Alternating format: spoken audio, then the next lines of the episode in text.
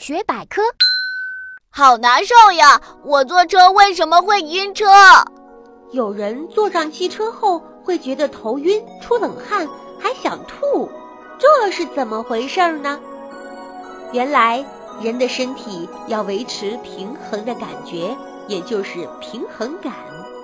坐车的时候，车子摇晃，人也会摇晃，这时平衡感降低了，身体就会不舒服。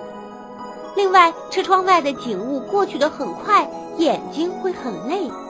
尤其我们在车里倒着坐时，背对着车前进的方向，看到的景物越来越远，眼睛越来越累，所以就更容易晕车了。